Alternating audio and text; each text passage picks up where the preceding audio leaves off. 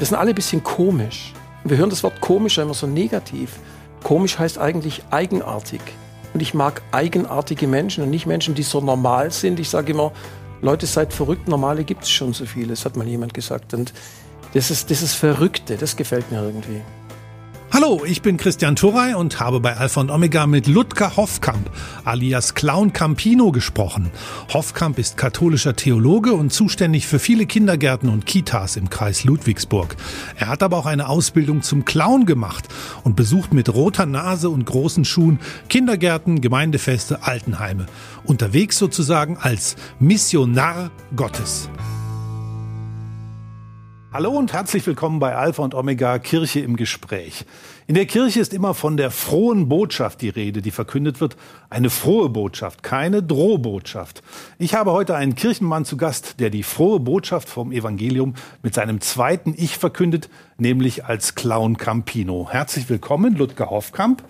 Er ist studierter Theologe, katholischer Pastoralreferent im Kreis Ludwigsburg und seit 20 Jahren auch unterwegs als Clown Campino und als Humorcoach Herr Hoffkamp, haben Sie als Clown Ihre wahre Berufung im Theologendasein gefunden? Ja, was, die Frage ist ja, was bedeutet Berufung? Wozu sind wir eigentlich berufen? Ich glaube, wir irgendwie geht es darum, wie können wir eigentlich unsere Lebensfreude leben. Mhm. Und äh, wenn Evangelium tatsächlich frohe Botschaft ist, dann muss ich immer denken an äh, Friedrich Nietzsche, der mal gesagt hat, ich würde den Christen ihre Botschaft erglauben, wenn sie ein bisschen erlöster aussehen würden und fröhlichere Lieder singen. Und wenn ich jetzt im Krankenhaus unterwegs bin als Krankenhausclown oder auch auf der Bühne stehe, dann freue ich mich immer wieder, wie es gelingt, mit Menschen irgendwie fröhliche Augenblicke zu erleben und und so ein bisschen auch meine eigene Naivität zu leben. Ich glaube, zum gesunden Christsein gehört sowas dazu wie eine gesunde Naivität. Paul Ricoeur hat das mal so wunderbar gesagt. Er hat gesagt, wir brauchen eine zweite Naivität, weil die erste, die haben wir sozusagen verloren. Wir haben den Kontakt mit den Mythen verloren und mit den alten Geschichten. Aber wir können freiwillig auch verzichten auf das, was unseren Verstand ausmacht und dann so in dieses Kindliche zu gehen, dieses innere Kind. Das ist so ein Thema, das mich irgendwie immer wieder beschäftigt. Und ich glaube, darum geht es so ein bisschen in diese, diese Absichtslosigkeit zu kommen. Wenn Jesus was getan hat, dann war es, glaube ich, immer irgendwie auch absichtslos, sondern immer auf Begegnung ausgelegt. Und mich interessiert Begegnung. Sie haben eben gesagt, Nietzsche hat mal gesagt, die Christen müssten ein bisschen erlöster aussehen. War das so der Ausgangspunkt für Sie auch, sich in den Clown zu verwandeln? Also, dass Sie sich umgeschaut haben in Ihrer Kirchengemeinde und gesagt haben, naja, die Christen ein wenig locker könnten sie schon sein? Na, der, der Ausgangspunkt war vielleicht so dieses Thema, ich habe mich schon immer für Clowns und für Zirkus interessiert und ich habe dann in einer Zeitschrift gelesen über Krankenhausclowns und dann habe ich, aber da muss, dann stand drin, da muss man Supervision machen und muss sich psychologisch immer wieder ausbilden und an sich arbeiten. Und da hatte ich damals noch ein bisschen Schiss davor, ein bisschen äh, Bedenken und dann habe ich, hat's mich aber so irgendwie angetriggert, sage ich jetzt mal, dass ich gedacht habe, ich muss das machen. Ich habe dann sämtliche Clownsvereine in Deutschland abtelefoniert und habe dann irgendwie versucht, eine Klinik-Clown-Ausbildung zu bekommen und habe dann bei der Diözese Rottenburg Stuttgart angefragt ob die mir irgendwie erlauben, eine Clownausbildung zu machen. Und damals da waren Sie schon bei der Diözese angestellt? War ich schon angestellt mhm. und, und dann habe ich irgendwie gemerkt, ich, ich möchte mehr mit meinem Körper tun. Ich möchte mehr ausagieren, was ja, aber mich wie so... haben die reagiert? Die haben ja gesagt, Sie sind pastorale Freund, sind Na, total positiv. Das ja? war ja das, ah, ja. mir sind noch nie irgendwie Steine in den Weg gelegt worden. Der damalige Generalvikar hat dann ausdrücklich drunter geschrieben, bei dir befürworte ich diese Ausbildung ganz besonders. Und dann mhm. habe ich die Hälfte der Ausbildung finanziert bekommen und die Arbeitszeit auch für diese Fortbildung. Und da bin ich der katholischen Kirche heute noch dankbar. Also ich freue mich darüber, dass das damals mhm. so ging. Wie kam es zu dem Namen? Clown Campino? Hat das was mit Campino von den Toten Hosen zu tun? Oder nee, das hat was mit meinem Seelsorgersein zu tun. Und zwar, ich habe einen, einen, sehr guten Freund. Meine allererste Beerdigung als Seelsorger hatte ich in, in Remseck und, äh, und von einem guten Freund, der heute ist ein guter Freund, damals mein Nachbar mehr oder weniger, der, dessen Frau starb an Krebs. Mhm. Und, äh, und wir haben uns über diese Beerdigung unwahrscheinlich intensiv kennengelernt und äh, eigentlich auch befreundet. Und er, er konnte dann eines Nachts nicht schlafen und ich hatte, damals war ich auf der Suche nach einem Clownsnamen. Und er kam dann morgens, plötzlich klingelt es an der Tür und er sagte übrigens, ich habe dir Visitenkarten gemacht, du heißt Campino. Und so heiße ich heute Campino. Und äh, das war für mich damals ein ganz besonderer Moment, wo ich so gedacht habe, ich habe meinen Namen irgendwie auch geschenkt bekommen vom Leben. Und deswegen ist auch, irgendwie hat es immer auch bei mir so das Thema Trauer und Clown hat immer auch irgendwie zusammengespielt, ganz eigenartig. Wie sozusagen das Leben immer wieder in meinen Clown reinspielt und mein Clown immer wieder auch in diese schwierigen Momente reinspielen. Mhm. Ich habe viele Menschen beerdigt, Jung, Jugendliche auch, äh, die durch irgendwelche Unglücksfälle Jugendliche, also ihre Kinder verloren haben.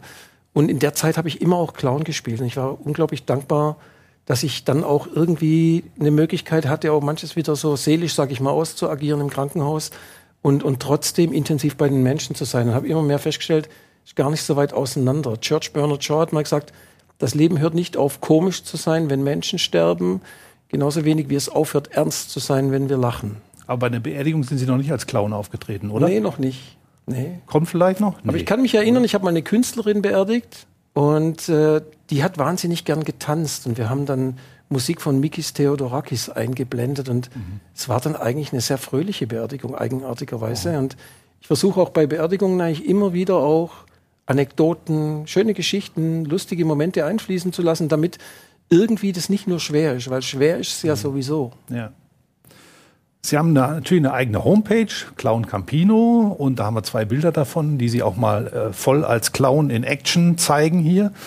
Sie haben eben schon ein bisschen erzählt, wo Sie überall auftreten, äh, durchaus auch ja nicht nur ähm, bei Gemeindefesten oder so, wo man das vermuten würde, sondern in der Klinik zum Beispiel. Und jetzt in der Corona-Pandemie waren Sie auch als Clown unterwegs. Was haben Sie da gemacht? Ja, das war sehr spannend. Ich hatte Geburtstag im März und kurz davor ging die Pandemie los und der Lockdown. Mhm. Und ich saß dann in meiner Wohnung und habe mich so gefreut auf mein Fest und es konnte ja nicht stattfinden. Und dann ja. plötzlich ertönte Musik im Garten. Und dann saß die evangelische Kantorin in meinem Garten und hat die fabelhafte Welt der Amelie auf dem Akkordeon Stücke gespielt. Und ich habe das gehört und ich, ich, ich habe plötzlich Tränen in den Augen gehabt, weil ich so gerührt war, mhm. dass in diesem Augenblick äh, diese Frau für mich diese, diese Musik gemacht hat. Und dann habe ich gedacht, Menschenskinder, wenn mich das so rührt, was kann ich denn? Ich kann Clown spielen. Ich habe dann den Bürgermeister angerufen in Tamm und habe ihn gefragt, Herr Bernhard, wenn ich das auf Abstand mache, kann ich dann Geburtstagskinder besuchen? Mhm. Und habe das dann ins Amtsblatt veröffentlicht, dass äh, Leute mich anrufen können. Und ich hatte um die 30 Auftritte im ersten Lockdown, immer auch mit polizeilicher Genehmigung, immer auf Abstand. Mhm. Ich hatte phasenweise in einem Bild, hat man es vorhin gesehen, auf der Straße. Ja. Einmal waren 40 Zuschauer da auf allen Balkonen. Ich kenne mittlerweile alle Balkone und Terrassen in Tamm, sage ich immer. Und es waren so wunderbare Momente und ich habe das dann auch umsonst gemacht ja. eben in meinem kirchlichen Job. Das war eigentlich für mich war das meine kirchliche Tätigkeit in der Zeit und das kam total gut an und ich habe mit unwahrscheinlich vielen Menschen Kontakt bekommen dadurch. Mhm. Ja, Sie haben eben schon erzählt, wo Sie auftreten, zum Beispiel auch in Krankenhäusern, auf Kinderkrebsstationen, aber auch in Altenheimen. Meine Kolleginnen Madeleine Spendier und Sarah Modrow waren mal bei einem solchen Clownsbesuch im Altenheim dabei. Das war vor zehn Jahren und zusammen mit Thorsten Fuchs ist dort Clown Campino aufgetreten im Altenheim.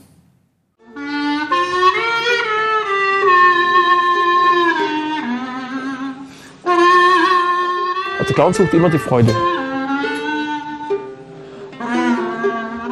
Wenn wir da sind, dann geht es nicht um krank sein, sondern geht es eigentlich darum, was geht, was ist möglich.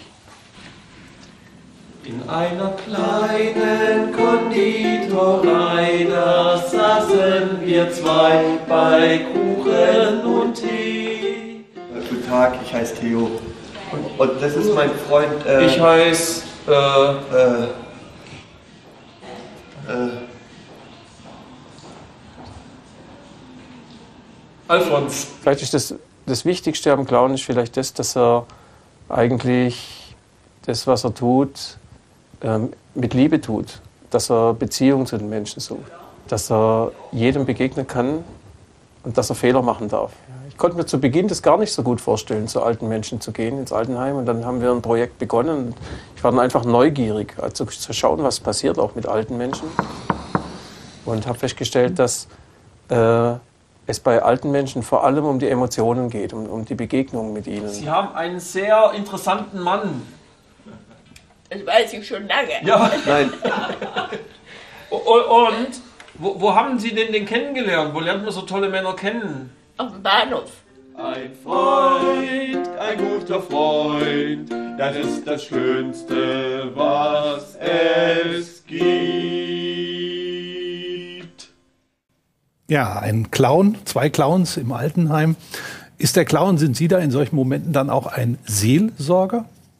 Also wir vermeiden es zu sagen, wir sind Therapeuten oder Seelsorger. Mhm. Ich glaube, dass wir eine therapeutische Wirkung haben. Ich glaube, dass wir eine seelsorgerische Wirkung haben, aber wir suchen das nicht bewusst. Mhm. Würden wir das tun, würden wir den Clown pädagogisch einsetzen. Und der Clown sperrt sich jeder Pädagogik. Sondern der Clown will einfach irgendwie Spaß haben, Momente von Fröhlichkeit haben. Das, der Clown ist ein Begegnungswesen. Der will einfach in Beziehung gehen mit Menschen und und diese Freude irgendwie miteinander teilen und ist unglaublich neugierig, wie Kinder.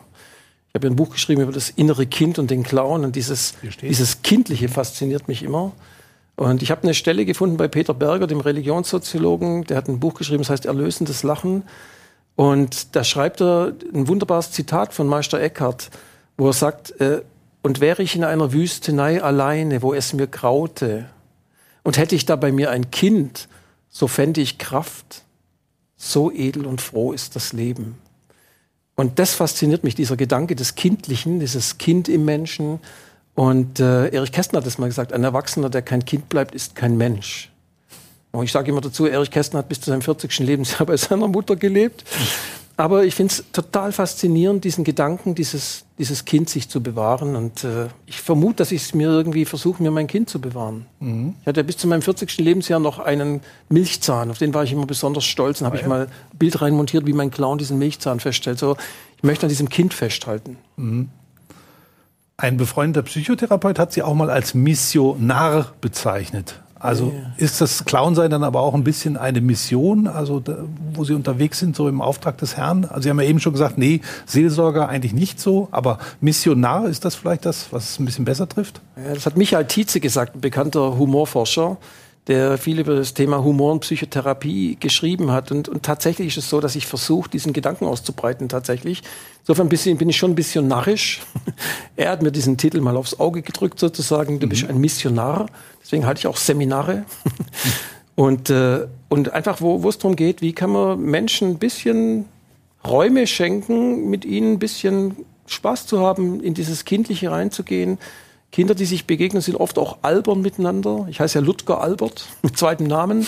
Dann bin ich noch Clown geworden und die Wortbedeutung von albern gefällt mir so gut. Albern heißt wohlwollend sein, freundlich sein, gastfreundlich sein. Der Clown versucht es irgendwie. Der, der will einfach irgendwie mit den Leuten Kontakt haben. Der Clown ist auch ein bisschen eine Rampensau immer auch. Der will gesehen werden. Mhm. Ich mag den Satz von Donald Winnicott, der mal gesagt hat, wir sind, wenn wir sehen und gesehen werden. Mhm. Und der Clown schaut einfach hin. Also es passiert auch nur was über den Blick. Wenn ich Menschen anschaue, wenn ich als Clown unterwegs bin, dann muss ich, die, ich muss Publikum anschauen, sonst passiert nichts. Also nur in diesen Augenblicken passiert eigentlich Beziehung, wenn wir uns ansehen. Und wenn Sie eben gesagt haben, das Kindsein, das Kindliche in sich bewahren, das erinnert mich natürlich auch an das, was Jesus mal gesagt hat, wenn ihr nicht werdet wie die Kinder. Er hat sich ja auch ja, Kinder in die Mitte gestellt und dann, wenn ihr nicht werdet wie die Kinder, das heißt also, Clown sein, Christ sein passt auf jeden Fall zusammen. Ich denke schon. Also für mich einer der zentralsten Sätze der Bibel geworden, interessanterweise. Wenn nicht werdet wie die Kinder, kommt ihr nicht ins Himmelreich. Und ich sage dann auch, ich habe den heute beim Seminar gesagt, ich war gerade heute im Klinikum in Stuttgart mit Pflegekräften, ein Humorseminar. Und da habe ich das gesagt, wir kommen auch nur in diesen Reichtum des Lebens, glaube ich, wenn wir in diese Kindlichkeit kommen, diese Absichtslosigkeit, diese Neugier, und auch ein bisschen das Absurde. Wir sind alle auch ein bisschen absurd, glaube ich, und ein bisschen skurril. Mhm. Und wir sind alle ein bisschen komisch. Wir hören das Wort komisch immer so negativ. Komisch heißt eigentlich eigenartig. Und ich mag eigenartige Menschen und nicht Menschen, die so normal sind. Ich sage immer, Leute, seid verrückt, normale gibt es schon so viele. Das hat mal jemand gesagt. Und das ist, das ist Verrückte, das gefällt mir irgendwie. Also eigene Art, dass jemand seine eigene Art hat und ja. nicht die Art von einem anderen einfach ja. übernimmt und kopiert, also eine Kopie von jemand ist, sondern dass er eine eigene Art hat. Ja. Wirkt sich denn die Arbeit als Clown zurück auch auf Ihre Arbeit als katholischer Pastoralefreund, also als hauptamtlicher Mitarbeiter? Sind Ihre Predigten immer die lustigsten? Nicht immer lustig, aber, aber ich versuche schon.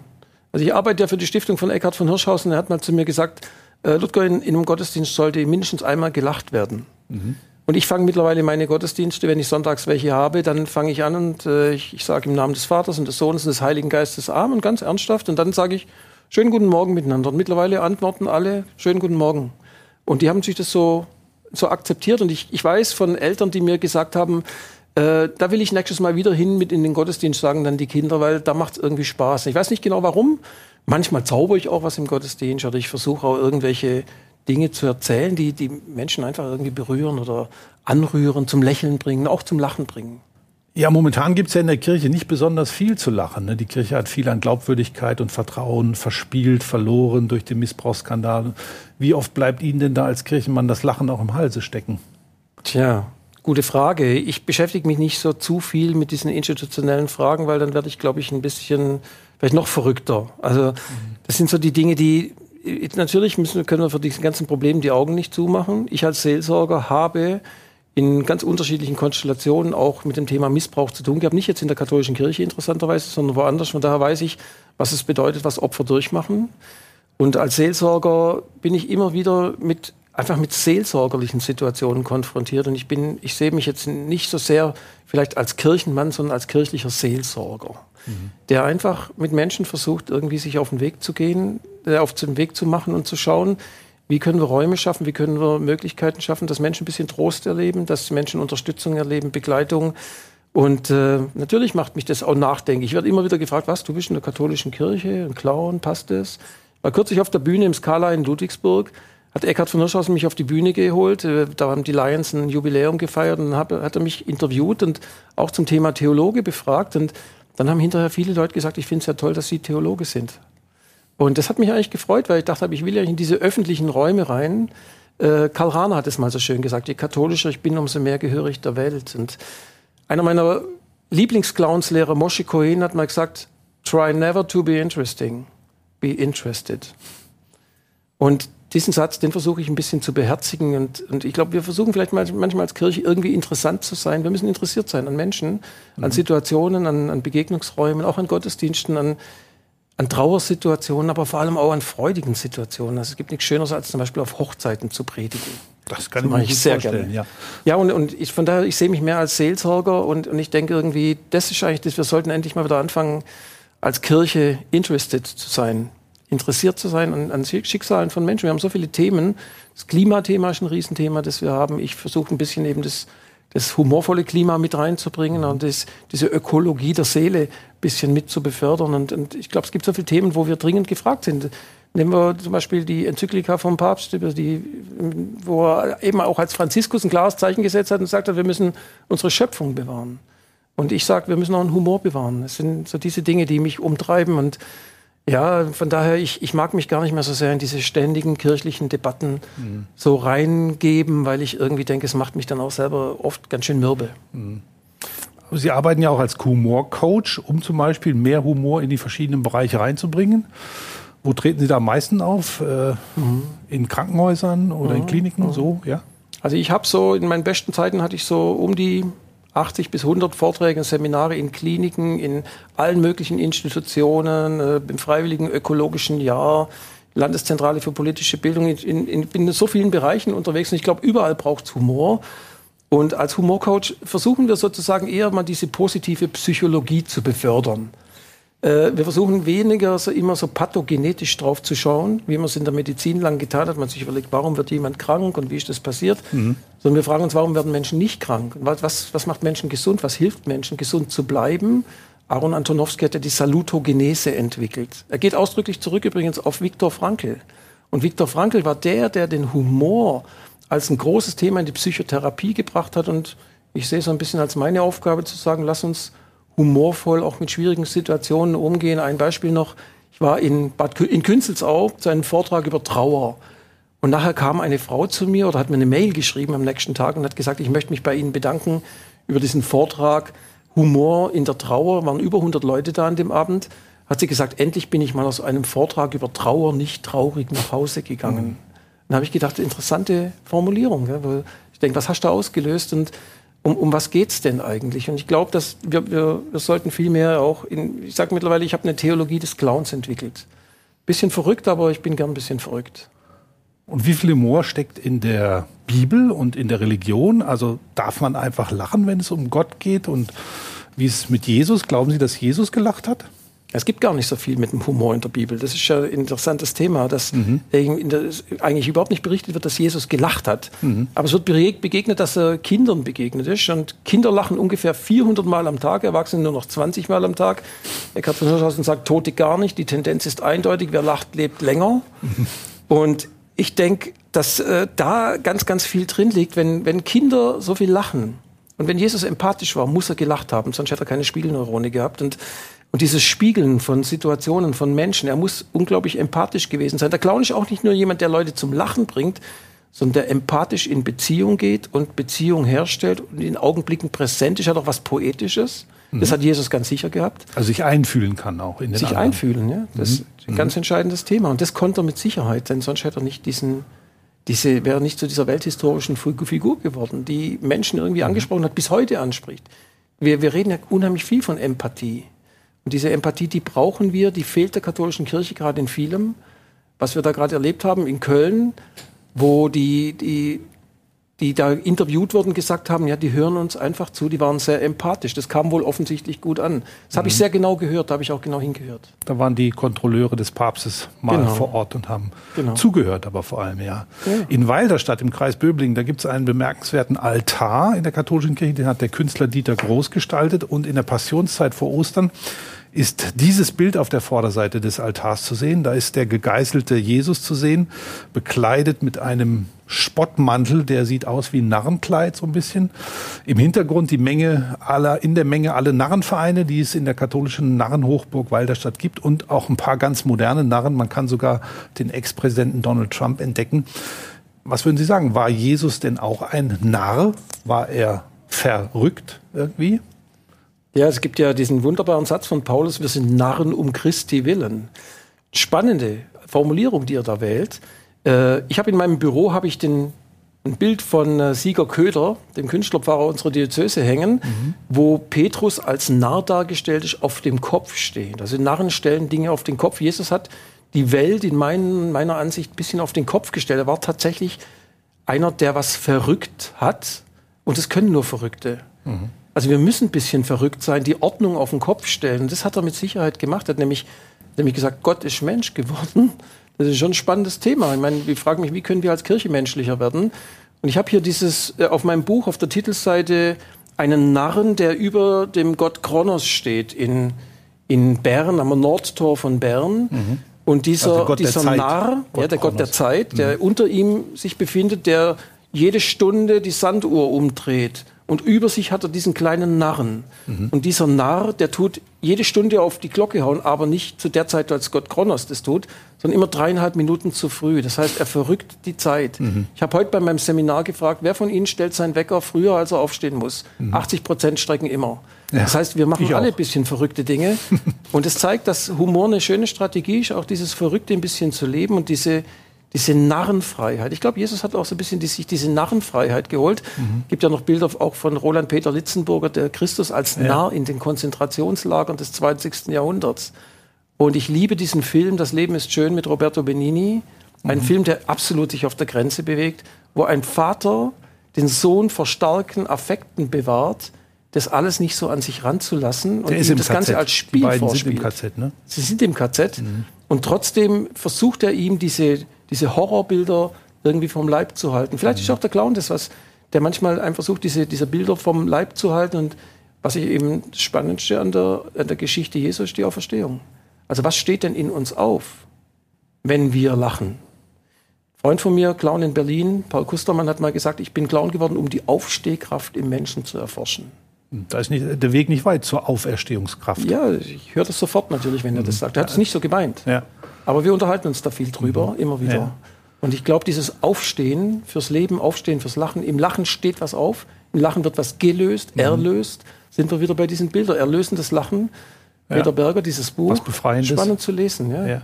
Ist Humor denn auch ein besonders menschlicher Umgang mit Schwäche? Also ist es, wenn ich mit Humor etwas angehe, dann bin ich ja auch mir gegenüber als Mensch irgendwo gnädig, weil ich dann mein Scheitern, meine Schwäche irgendwo akzeptieren kann und ist darum Humor vielleicht auch nicht nur menschlich, sondern auch göttlich, weil er halt gnädig ist?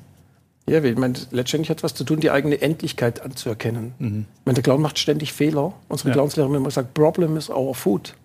Probleme sind unsere Nahrung. Und wenn wir unsere Endlichkeit akzeptieren, akzeptieren wir eigentlich unsere Menschlichkeit. Und diese Menschlichkeit irgendwie immer wieder zu formulieren im Clown, indem der Clown eben seinen ganzen Leichtsinn spielt und Dinge vielleicht auch nicht so ernst nimmt. Also manche Dinge sind eigentlich verdammt ernst, aber äh, Woody Allen wurde mal gefragt, was halten Sie vom Toten? Hat er gesagt, ich bin dagegen.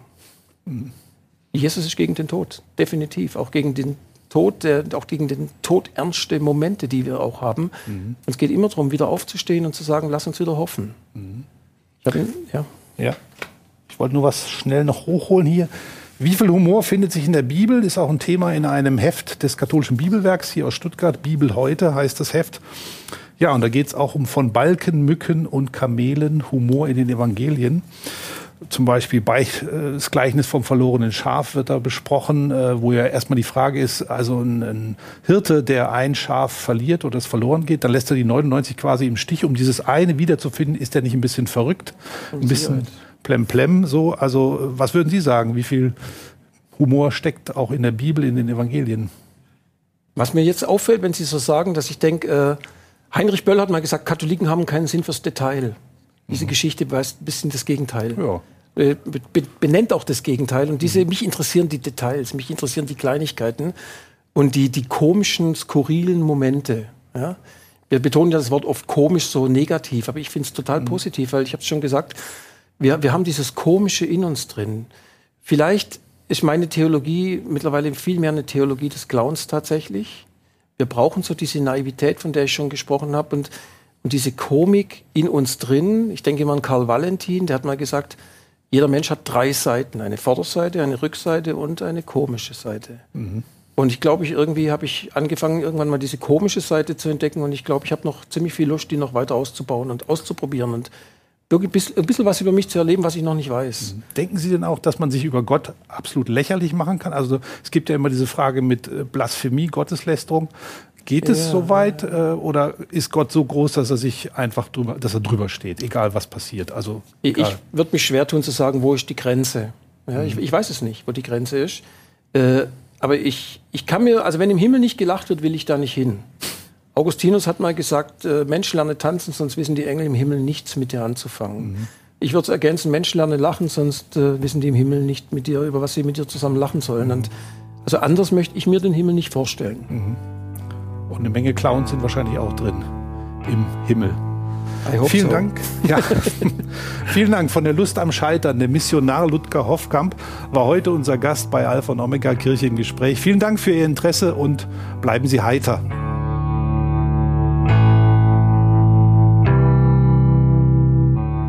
Alpha und Omega, der Podcast, ist ein gemeinsames Format der katholischen Bistümer Rottenburg, Stuttgart und Freiburg.